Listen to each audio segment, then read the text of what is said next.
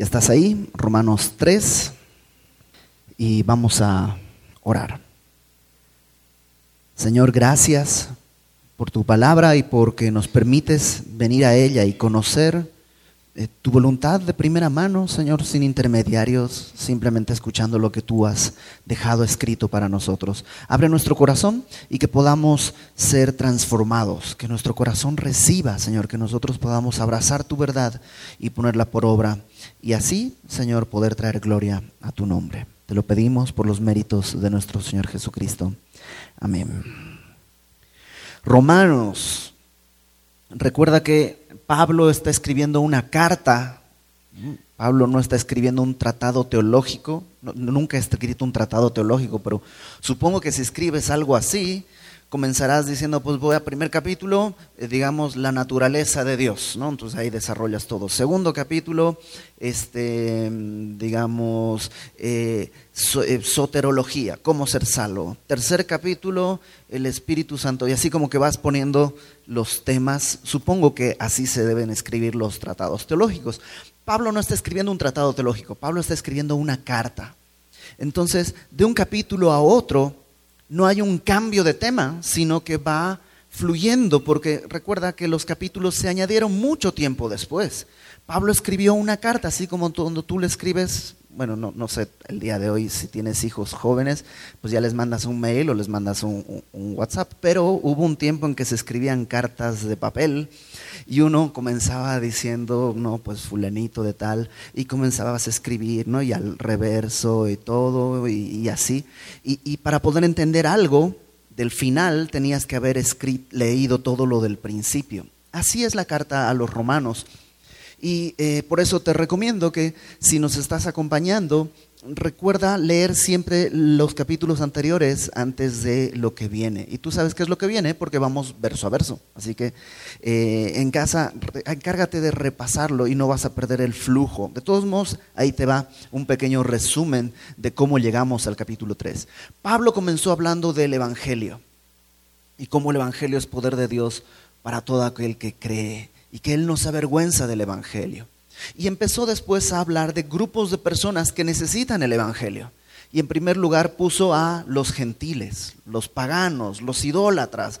Dice, estos detienen eh, con injusticia la verdad y viven, al final del capítulo 1 está una lista pues terrible, dice atestados de injusticia, fornicación, perversidad, avaricia, maldad, envidia, homicidios, contiendas, engaños, malignidades, injuriosos, soberbios, altivos, inventores de males, necios, desleales, implacables, sin misericordia, etcétera, etcétera, etcétera, etcétera.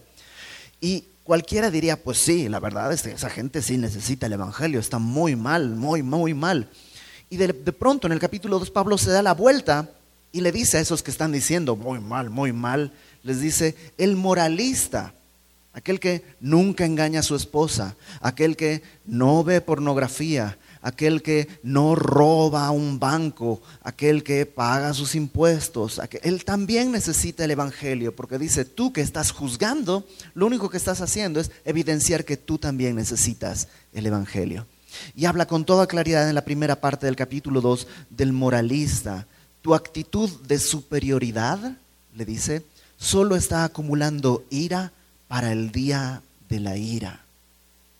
Es como aquel que dice, Señor, gracias por mi humildad. Ok, a partir de ahí se acabó, ¿no? Señor, gracias porque me hiciste perfecto y no tengo pecado. A partir de ahí, ¡pum!, se derrumbó todo porque eso evidenció que había un pecado.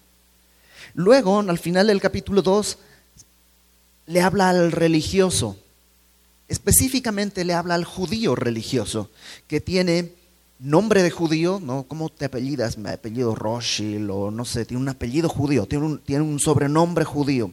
No solo eso, sino que conoce la palabra, instruido por la ley, aprueba lo mejor. No solo eso, sino que además conoce las verdades tiene el pacto que Dios había hecho con su pueblo, que es la circuncisión, no era uno de los gentiles, pero le dice, tú también necesitas el Evangelio, porque no es judío el que es judío exteriormente, sino que es judío el que es judío en lo interno, en el corazón.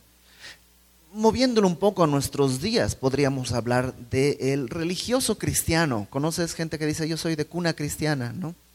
Eh, ¿Qué, están queriendo? O alguien una vez me decía, yo soy cuarta generación de cristiano. Y así, oh, no existe cuarta generación de cristiano. Todo el mundo es primera generación de creyente, porque la salvación no se puede heredar. Todo el mundo tiene que venir delante de Dios. No se trata de ser familia cristiana, no ya por familia, por herencia, ya soy. No, necesitas el Evangelio. Aunque conozcas la palabra, apruebes lo que está escrito, necesitas el Evangelio. La pregunta lógica que viene en el capítulo 3 es, pues entonces, ¿para qué? El judío diría, a ver, ser judío, ¿qué es lo que me ha traído? Comencemos desde Moisés, esclavos por Egipto. Luego, esclavos, eh, bueno, toda la lucha en Canaán, el imperio asirio, el imperio babilónico, el imperio persa, el imperio griego, el imperio romano, el imperio otomano. O sea, todos los imperios han estado contra el pueblo judío, hasta el, tercer Reich, la Alemania nazi se cebó contra el pueblo judío. Y uno diría, pues entonces, si ser judío no sirve de nada, pues ¿para qué? ¿De qué? O sea, ¿de qué me sirve ser judío si de todos modos no me va a servir para el propósito de venir delante de Dios y ser aprobado? Y así comienza el capítulo 3. ¿Qué ventaja tiene pues el judío? ¿O de qué aprovecha la circuncisión? Y Pablo contesta versículo 2. Es como si Pablo está, para este punto Pablo ha predicado ya mucho tiempo el Evangelio y a lo mejor ya sabe qué preguntas le hacen siempre. Entonces por eso las está poniendo. Él se pregunta y él se contesta. La pregunta es, ¿qué ventaja tiene ser judío? ¿Y de qué sirve la circuncisión? Y dice Pablo, mucho, en todas maneras. Primero, lo, interesante es que va a decir primero, pero no va a decir nunca segundo. Es como que está por decir una lista, pero se queda con lo más importante. En el capítulo 9 va a decir otras cosas, pero aquí solo dice una. Primero, ciertamente les ha sido confiada la palabra de Dios. ¿Qué ventaja tiene el ser judío? Pues para empezar, fuiste de todos los pueblos de la tierra, el pueblo que Dios eligió para dar a conocer su palabra no solo darla a conocer, sino que la preservaran y la guardaran. Ya ese es un gran privilegio, no solo por la honra.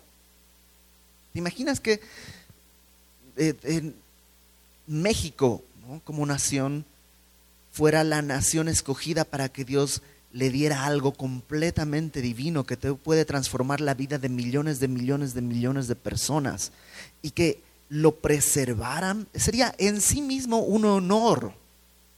Pero no solo es un honor, sino que además la palabra de Dios les permitió vivir de una manera distinta a la que vivían todas las otras naciones. Todas las otras naciones vivieron en desenfrenos, vivieron de manera que trajeron sobre sí mismos muchos problemas. Pero el pueblo judío, es curioso, el pueblo judío ha continuado existiendo a pesar de los muchos intentos de borrarlo del planeta. Intentos deliberados como eh, persecuciones, como la que decíamos de la Alemania nazi, pero también, digamos, cuestiones, entre comillas, naturales. Cuando en Europa vino la peste en la Edad Media, murieron millones de personas de todas las naciones, menos los judíos. ¿Por qué? Porque los judíos, al ser regidos por la palabra de Dios, tenían ciertas cosas, ciertas normas, como por ejemplo, si alguien se muere, no lo tienes que dejar ahí, sino que lo tienes que llevar y tiene que haber un proceso, un tratamiento y lo entierras. Cosas tan sencillas, y perdón por ser tan gráfico, como que si tienes que hacer del baño, tienes que salir del campamento, ir afuera, hacer un hueco y luego taparlo eso para nosotros es como muy normal, lógico, pero en la Edad Media eso era algo revolucionario. Y esas cosas permitieron que el pueblo judío pues viviera sin todo el azote de la peste. Ahora, siguiente pregunta que Pablo establece, Pues, verso 3. Pues qué, si algunos de ellos han sido incrédulos, ¿su incredulidad habrá hecho nula la fidelidad de Dios? Dios le confió al pueblo judío su palabra. Pregunta, ¿el pueblo judío creyó completamente la palabra de Dios? La respuesta es no. De entrada, desconocieron al Mesías. O sea, vino el Señor Jesús, ¿te acuerdas de los sabios de Oriente, estos que la tradición popular los ha convertido en los tres reyes magos, que no eran tres, no eran reyes y no eran magos? Los sabios de Oriente llegaron con este Herodes y le dijeron, le dijeron, hemos visto la estrella del rey, ¿dónde ha de nacer? Y él dice, oh, no sé, vamos a llamar a los eruditos. Vienen los judíos y dicen, ah, pues está bien fácil, en Belén, porque ahí dice la profecía y ta, ta, ta, ta, ta. Y le dicen la respuesta perfecta. Los sabios de Oriente van a Belén, pero los sabios judíos se quedan. O sea, ¿te imaginas que alguien venga y te diga, llegó el rey del mundo, el que va a salvar a la nación? ¿Dónde está? Y tú tienes la respuesta, pero te da flojera ir. Y Belén no estaba muy lejos de Jerusalén. No está muy lejos de Jerusalén. Entonces, sí tenían la palabra de Dios, pero no fueron fieles. Dice, si algunos de ellos han sido incrédulos, algunos traducen infieles, ¿eso ha hecho nula la fidelidad de Dios? Porque ellos no han sido verdaderamente judíos. ¿Te acuerdas lo que decía al final del capítulo pasado? Judío no es el que es en lo externo, sino en lo interno. Si algunos no han sido judíos verdaderos, eso hace que Dios sea menos fiel, verso 4, de ninguna manera. Antes bien, sea Dios veraz y todo hombre mentiroso, como está escrito, y aquí cita eh, Pablo al Salmo 51, que es, no sé si tú recuerdas, un salmo en que David está confesando su pecado con Betsabé y dice, para que seas justificado en tus palabras y venzas cuando fueres juzgado. Entonces Pablo lo que está diciendo es, ok, tuvieron la palabra de Dios y eso les sirvió de algo porque han sido incrédulos. Y Pablo dice, pues el hecho de que el pueblo haya sido incrédulo no quiere decir que Dios va a ser infiel. Sea Dios veraz y todo hombre mentiroso. Por eso su palabra funcionó en la Edad Media. No es que los judíos estaban viviendo piadosamente y entonces por eso Dios los salvó. No, estaban viviendo, habiendo rechazado al Mesías, estaban viviendo en muchos asuntos complicados, pero al ser fieles a la palabra de Dios, Dios sigue siendo veraz, Dios es digno de confianza. Sea Dios veraz y todo hombre mentiroso. Y pone este salmo en el que dice eh, David, Dios, tú vas a ser justificado si alguien te pregunta. Si alguien se atreve a ponerte en juicio, tú vas a ser justificado en tus palabras. Ahora, déjame aterrizar todo esto a nuestro tiempo y a nuestra sociedad. Porque yo tengo hijos. Y a veces uno quisiera que la salvación se heredara. Yo soy salvo, pues que mis hijos sean salvos, ese es mi anhelo. Lo más fácil sería que fueran salvos no más por herencia. Pero Pablo dice que no existe eso. No existe por herencia. Ellos van a tener que tomar su decisión en el tiempo correcto.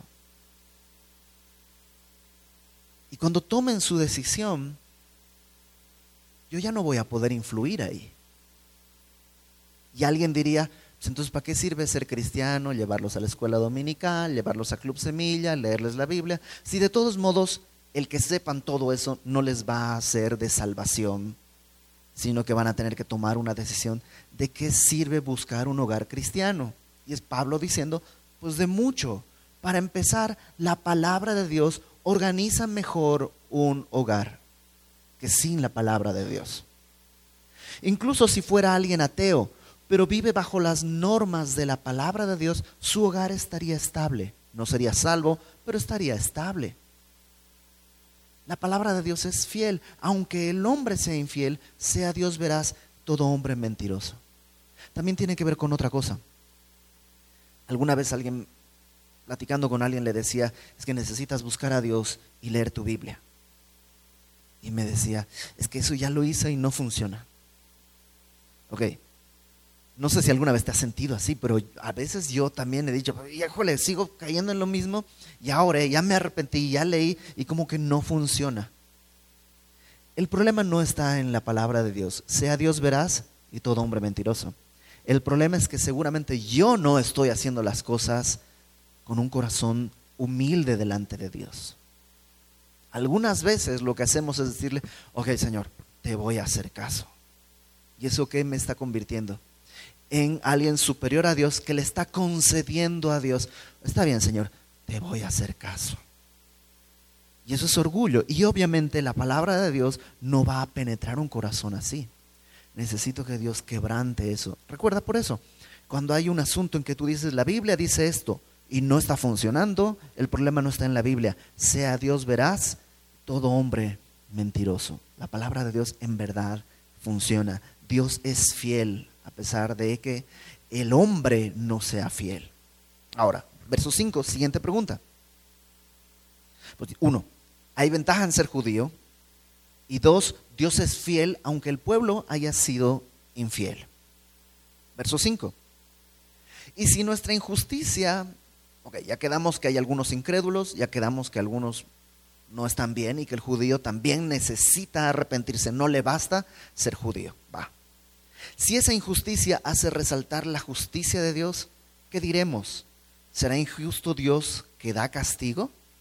y pone entre paréntesis Pablo diciendo, ojo, hablo como hombre, o sea, no me estén tomando esto como que fuera un mensaje que Dios se le ocurrió, no, esto es lo que el hombre piensa. Déjame ponerle mejor la pregunta. Si el que yo sea malo hace que Dios se vea justo, ¿por qué me castiga? Si realmente estoy como trabajando por él. ¿Te imaginas a un policía que agarra al ladrón y el ladrón le diga, espérate, espérate, espérate. Sin mí tú no tienes chamba. Ah, sí, es cierto, sí, es cierto. No, perdóname, perdóname por agarrarte. sería ridículo, ¿no? Pero a veces ese es el argumento y Pablo lo presenta y responde, en ninguna manera. ¿Será injusto castigando Dios al que es injusto? No. De otro modo, ¿cómo juzgaría Dios al mundo? ¿Cómo juzgaría Dios al mundo si no fuera con justicia perfecta? no tendría la autoridad moral para juzgar al mundo. Si Dios, quiero ser cuidadoso con mis palabras, si Dios no más perdonara mi pecado, sería injusto. ¿Por qué? Porque una ofensa, un pecado, una injusticia, merece, demanda la ejecución de justicia. No sé si me explico. Si tú le debes mil pesos al banco, y supongamos que existe un banco que no cobra intereses, ¿no? Pero que le debes mil pesos al banco, y el banco te dice, ok, no me pagues. No hay una justicia. La justicia es la es volver a equilibrar las cosas. Lo justo sería pagar esos mil pesos. Ahora, si yo no los tengo, alguien los tiene que pagar para que se establezca la justicia. Tal vez yo no voy a tener nunca esos mil pesos, pero alguien tiene que establecer ese pago para que se satisfaga la justicia. Y eso es lo que establece un Dios justo. Si Dios no juzga mi pecado, sería injusto. Y si Dios es injusto una vez, no podría confiar nunca en Él. Su honra estaría manchada. Entonces Pablo dice, ¿cómo juzgaría Dios al mundo si es injusto castigar al que es injusto. Verso 4, como que el otro hombre con el que está dialogando Pablo en su mente está ahí como tratando de negociar y dice, a ver, a pero si por mi mentira la verdad de Dios abundó para su gloria, ¿por qué aún soy juzgado como pecador? Pero, pues, donde yo estoy haciendo mal, Dios se glorifica. ¿Por qué me juzga? Porque eres mal, porque eres pecador, porque soy pecador. Déjame ponerte un ejemplo medio exagerado, te lo advierto, pero ahí va. Vamos a suponer que tú y yo tenemos una discusión, ¿no?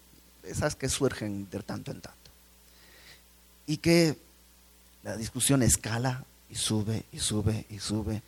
Y entonces, en ese punto, muy al estilo de película mexicana de la época de oro, saca una pistola y ¡pum! te pega un tiro. Entonces los otros agarran y te llevan al hospital, corriendo, te llevan al hospital, te internan. Y cuando están operándote para sacarte la bala que quedó incrustada cerca del pulmón, el doctor se da cuenta, este hombre tiene cáncer de pulmón y está bastante avanzado. Hay que extirpar todo esto para poder, porque su problema no es la bala, el problema es del cáncer, la bala la podemos sacar ya. Entonces agarran y le quitan el el, cáncer que estaba enraizado en el pulmón y lo cicatrizan y todo, ya, y ya lo llevan a su recámara, a su habitación para que descanse. Vamos a suponer que eres soltero.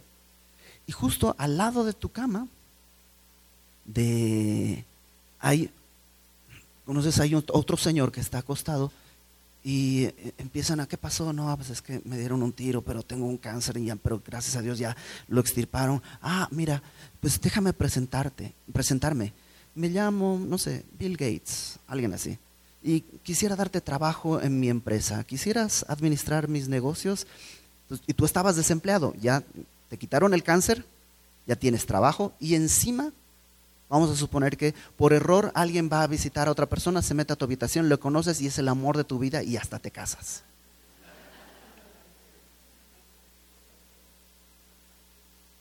Entonces, detectaron un cáncer de pulmón que no se veía. Tienes una chamba increíble. Tienes una esposa o un esposo que habías soñado y que ahora está hecho realidad. Eso hace que el disparo que yo te di sea menos ilegal, menos violento o más correcto? No. Bueno, a veces usamos ese argumento con el Señor. Pues Señor, ¿a ti te gusta perdonar? A mí me gusta pecar. Entonces, vamos pecando para que tú vayas perdonando. Pablo dice, fíjate la respuesta de Pablo. Pero por si mi mentira la verdad de Dios abundó para su gloria, ¿por qué soy aún juzgado como pecador? ¿Y por qué no decir como se los calumnian, como algunos cuya condenación es justa, afirman que nosotros decimos, hagamos males para que vengan bienes?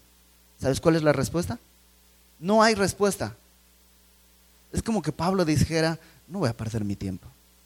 Lo único que voy a decir es esto. Se nos ha calumniado diciendo, hagamos males para que vengan bienes. Alguien estaba distorsionando el mensaje de la gracia. Y eso quiero dejarlo bien claro.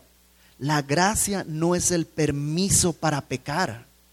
Ah, pues Dios es un Dios de gracia. Yo antes estaba en una iglesia muy legalista y no me dejaban hacer esto. Ahora en Semilla me dicen todo es por gracia. Ah, entonces ya puedo fumar, ya puedo tratar mal a mi esposa, ya puedo tomar, porque es por gracia. No, no, no, no, no, no, no. Esa es una calumnia que existía desde los tiempos de Pablo.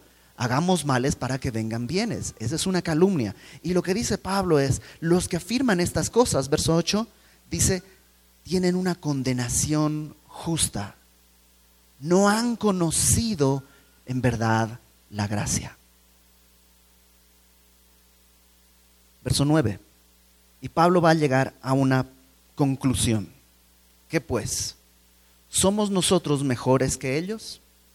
Esa frase, para ser sinceros, es muy difícil de traducir. Porque el nosotros está complicado saber ¿de quién está hablando Pablo? Está hablando nosotros, los cristianos, somos mejores que los judíos y mejores que los impíos. ¿O está todavía en el asunto del judío? Él es judío. ¿Somos nosotros los judíos que tenemos la circuncisión, la ley, la tradición? ¿Somos mejores que los otros? Algunas Biblias traducen, ¿somos los judíos mejores que los impíos? Pero en todo caso está englobando a todos, fíjate. ¿Somos nosotros mejores que ellos? En ninguna manera, pues ya hemos acusado a judíos y a gentiles que todos están bajo pecado. Hay dos tipos de personas en el mundo, judíos y gentiles. Va a haber un tercer tipo de persona, que es la iglesia, pero todavía Pablo no ha llegado ahí. La iglesia está compuesta por ex judíos y ex gentiles. Ahora los de la iglesia, ¿dónde está nuestra nacionalidad? En los cielos. Tenemos una ciudadanía celestial. No somos judíos, aunque, aunque fueras de raza judía, ya no cuentas como judío, ahora eres iglesia. Aunque no fueras judío, fueras gentil de entre las naciones, ya no cuentas como gentil de entre las naciones. Ahora tu ciudadanía está en los cielos. Por eso dice Pablo que en la iglesia, en Cristo, ya no hay judío, no hay griego, no hay esclavo, no hay libre, no hay hombre, no hay mujer, no hay griego, no hay escita, no hay ignorante. Todos somos una nueva nación. Entonces dice, así como eh, los judíos, los gentiles también están bajo, bajo pecado. Todos estamos bajo pecado. ¿Por qué? Verso 10. Como está escrito, Fíjate, este es el diagnóstico que Pablo da de la humanidad. No hay justo ni aún uno. Ni aún uno, ¿qué quiere decir? Cero. Ni aún uno. Oye, pero ¿y el, hay un monje budista? No. Oye, pero ¿y tal? No. Oye, pero mi, mi bebé que no no hay justo ni aún uno. Y tenemos que entender esto. Cuando dice justo, no dice con buenas intenciones, sino alguien justo, completamente derecho, recto. No hay justo ni aún uno. No hay quien entienda. Ah, no entiendo eso, exacto. No hay quien entienda. No hay quien entienda no está en, o sea, el Evangelio no es algo que tú y yo sumamos dos más dos, cuatro. Es una revelación de Dios. No hay quien entienda. No hay quien busque a Dios. Espérate, ver. Yo vine a la iglesia a buscar a Dios. ¿Eso crees? Dios nos trajo. Pero nadie busca a Dios en su naturaleza pecadora. Todos se desviaron. A una, es decir, en un instante se hicieron inútiles. No hay quien haga lo bueno no hay ni siquiera uno. Ahora, en nuestra mente esto encuentra algunos problemas. Porque sí, uno conoce gente buena. Es fulanito, sabes, es bien buena gente. Sí, cuando Pablo está haciendo esto, no está hablando de una condición de conducta, porque hay gente que se conduce bien, hay gente correcta, bien educada, pide permiso, dice por favor, dice gracias. Hay gente que es bien educada. Entonces hace cosas buenas. Pablo está hablando de nuestra condición, nuestra, nuestra verdadera naturaleza. No hay ninguno justo. Ese que hace las cosas buenas es porque alguien le enseñó a vivir así. Si no le hubieras enseñado eso, se hubiera convertido en Jack el destripador. Eso está en nuestra naturaleza. Entonces, no es un asunto de conducta, sino de naturaleza. De hecho, fíjate verso 13. Sepulcro abierto es su garganta. Su, boca vamos a decirlo así, está llena de cadáveres. Cada que habla mata a alguien. Con su lengua engañan, veneno de áspides, áspides es víbora, veneno de víbora, de serpientes hay debajo de sus labios, su boca está llena de maldición y de amargura. Ahora, cuando habla de su boca, no solamente estamos hablando de un asunto físico, Jesucristo dijo que de la abundancia del corazón habla la boca. Entonces el problema no está en una buena higiene bucal. El problema es que eso revela lo que hay en el corazón del ser humano. Y en el corazón del ser humano hay muerte, engaño, veneno, amargura. Otra vez, si alguien no lo vive así es porque ha sido bien educado y ahí está domado todo. Pero espérate a que se pegue el dedo con un martillo y vas a ver cómo sale todo. Porque está en nuestra naturaleza. Eso está ahí en el corazón. Luego dice verso 15, sus pies se apresuran para derramar sangre, quebranto y desventura hay en sus caminos y no conocieron camino de paz. Las acciones, eso es lo que vivimos. Entonces, si te das cuenta, va de la boca a los pies. O sea, de cabeza a pies, esta es nuestra condición. De todos, todos, incluyéndome, o más bien el primero de la fila voy yo. Todos los demás estamos exactamente igual. Y nos dice la razón, versículo 18, no hay temor de Dios delante de sus ojos. Ahora, Pablo todo esto no lo sacó de sí mismo. Todo esto es, una eh, serie de citas de distintos salmos y de Isaías. Pablo está diciendo, esto es lo que la palabra de Dios declara acerca de nuestra naturaleza. Esto somos. No solo esto hacemos, esto somos. Ahora, verso 19. Pero sabemos que todo lo que la ley dice, lo dice a los que están bajo la ley. Pablo aquí, eh, todos los eruditos tienen un debate si se refiere a la ley como lo que Dios le dio a Moisés, la ley de Moisés, o se está refiriendo a la ley moral que habló desde eh, Romanos 1, que dice que hay una conciencia que nos acusa o nos defiende. Porque no está hablando solo del judío, sino que todos estamos bajo la ley para que toda boca se cierre y todo el mundo quede bajo el juicio de Dios. Yo en particular creo que estamos hablando de la ley de Dios, la ley de Moisés. Porque el otro va a ser de por sí por su propia conciencia eh, enjuiciado. Mientras que Pablo, yo creo que sigue peleando contra el judío que no quiere escuchar que él es igual que el gentil. Por eso está todavía todo en este canal.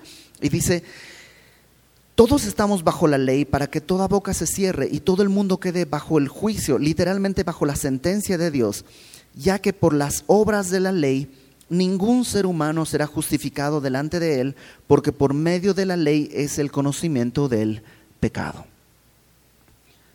Pablo termina esta sección de una manera muy fuerte. Nadie se porta ni se portará bien. La ley de Dios establece el primer mandamiento, amarás a Dios por sobre todas las cosas. Y ya con eso, tú y yo ya, ya estamos condenados.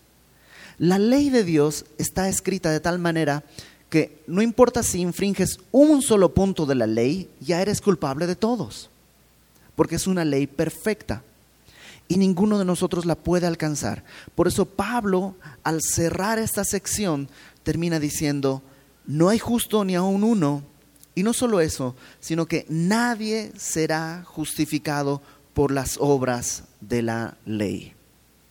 Aunque quisieras el día de hoy comenzar a portarte bien y lo lograras, que no se va a poder, pero aunque pudieras, de aquí para atrás toda tu historia te condena, toda mi historia me condena. Entonces todos estamos perdidos. Y ahí es donde Pablo llega en la primera parte de Romanos. Esta es la primera gran conclusión. Todos estamos perdidos bajo pecado. Alguno de nosotros puede que no lo ha evidenciado mucho. Está ahí bastante contenido. Otro sí, era perverso y vivía en perdición y vivía en desenfrenos. Ajá. Pero todos estamos perdidos. Si lo dejo acá el día de hoy, la próxima semana no va a venir nadie porque nos vamos a pegar un tiro llegando a la casa. Así que vamos a leer lo que sigue, que lo vamos a estudiar a fondo la próxima semana porque merece ser estudiado a detalle. Pero creo que necesitamos escuchar qué es lo que Pablo va a decir al respecto. Dice, verso 21, aparte de la ley, se ha manifestado la justicia de Dios testificada por la ley y los profetas, la justicia de Dios por medio de la fe en Jesucristo.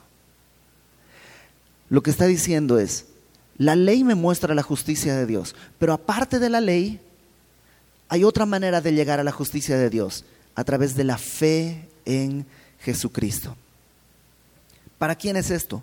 Para todos los que creen en Él, porque no hay diferencia, por cuanto todos pecaron y están destituidos de la gloria de Dios, siendo justificados gratuitamente por su gracia mediante la redención que es en Cristo Jesús, a quien Dios puso como propiciación por medio de la fe en su sangre, para manifestar su justicia a causa de haber pasado por alto en su paciencia los pecados pasados, con mira de manifestar en este tiempo su justicia a fin de que Él sea el justo y el que justifica al que es por la fe de Jesús. Entonces Pablo dice, por medio de las obras de la ley, el impío ya sabe que está mal. O sea, alguna vez le cuando recién me convertí, fui a Bolivia donde, de donde yo soy, y platiqué con alguien que estimaba mucho, que era mi maestro, y platicando me decía, pues que eso del cristianismo le ha ayudado mucho a los alcohólicos, a la gente que está así, pero pues tú estabas bien, ¿no? O sea, como que no eras rebelde, no, te no, no andabas en drogas, no eras alcohólico. Como que eso del cristianismo está para, la, para los que están mal. Y tenemos esa idea. Y realmente para esa gente es fácil decir, sí Señor, yo necesito ayuda y yo necesito un Salvador. Pero Pablo ahora extiende esa necesidad incluso al que es moral, e incluso al que es religioso, al que conoce la ley y al que tiene, digámoslo así, herencia cristiana. Y todos los que estamos aquí, al tratar de caminar en nuestras obras, nos vamos a encontrar en un callejón sin salida. Y no solo sin salida, sino que además el agua empieza a subir y tienes que darte cuenta que eso no va a parar y vas a terminar hundiéndote. Y por eso dice, aparte, otra calle, no es el mismo callejón, otra calle es conocer la justicia de Dios por medio de la fe en Jesucristo, a quien Dios puso como propiciación, como pago por nuestros pecados. Y entonces se nivela. ¿Por qué? Yo había ofendido a Dios. Inmoralmente o moralmente, pero había ofendido a Dios. Y dijimos hace rato que toda injusticia merece la ejecución de justicia. ¿Cuál es la paga del pecado? La muerte. Y entonces esa es mi condena. Por eso Cristo murió por mí. Su muerte paga mi pecado. Y delante de Dios no me perdona. La verdad es que Dios no me perdona, sino que se ajusta la justicia y entonces soy declarado justo delante de Dios, no perdonado. Perdonado sería que Dios me dijera, está bien, no me pagues, pero hay una deuda. Justo es que Dios me dice, nunca me debiste nada. En mis registros dice, Ibercruz, todo pagado. No hay nada que demandar a Ibercruz. Esa es la justicia a la que Dios quiere llevarnos. Y no viene sino a través de entender que en mis fuerzas yo no puedo. Ahora yo sé, probablemente la mayoría de los que estamos aquí ya somos cristianos. Y todavía el día de hoy necesitamos la justificación del Señor. El día que tú dices, yo ya la libré, es otra vez como aquel que decíamos al principio, gracias por mi humildad. En cambio, el día que tú dices, Señor, lo único que veo es que sigo necesitándote, sigo necesitando de ti, sigo confiando en ti, tu justicia es la que me sostiene, entonces estás caminando por ese camino aparte, no el de la ley, sino el de la justificación por fe.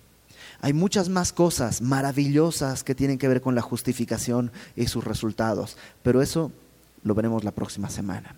¿Qué te parece si oramos? Señor, gracias por revelarnos nuestra condición. Y si hay alguien aquí el día de hoy que considera, que piensa de alguna manera que no ha sido tan malo y tan pecador, que el día de hoy tú abras nuestro entendimiento para que podamos entender, reconocer, abrazar la verdad de que no hay justo ni aún uno, que ni uno de nosotros, nadie, ninguno de nosotros, es realmente bueno ante tu estándar. Que todos en el camino de las obras estamos hundidos. Y entonces podemos ver la gracia que tú has revelado al abrir el camino de la fe. Este camino abierto y vivo a través del sacrificio de Cristo. Este camino nuevo que viene por la, la fe en que mis pecados fueron pagados en la cruz. Gracias por justificarnos así. De esa manera, Señor, tú eres el justo y tú eres el que justifica al que ha creído. Haz tu obra en nosotros, que nuestro corazón esté en tus manos y que te pertenezca para siempre, Señor, nuestra vida. La gloria para tu nombre, en el nombre de Jesucristo, nuestro Salvador. Amén.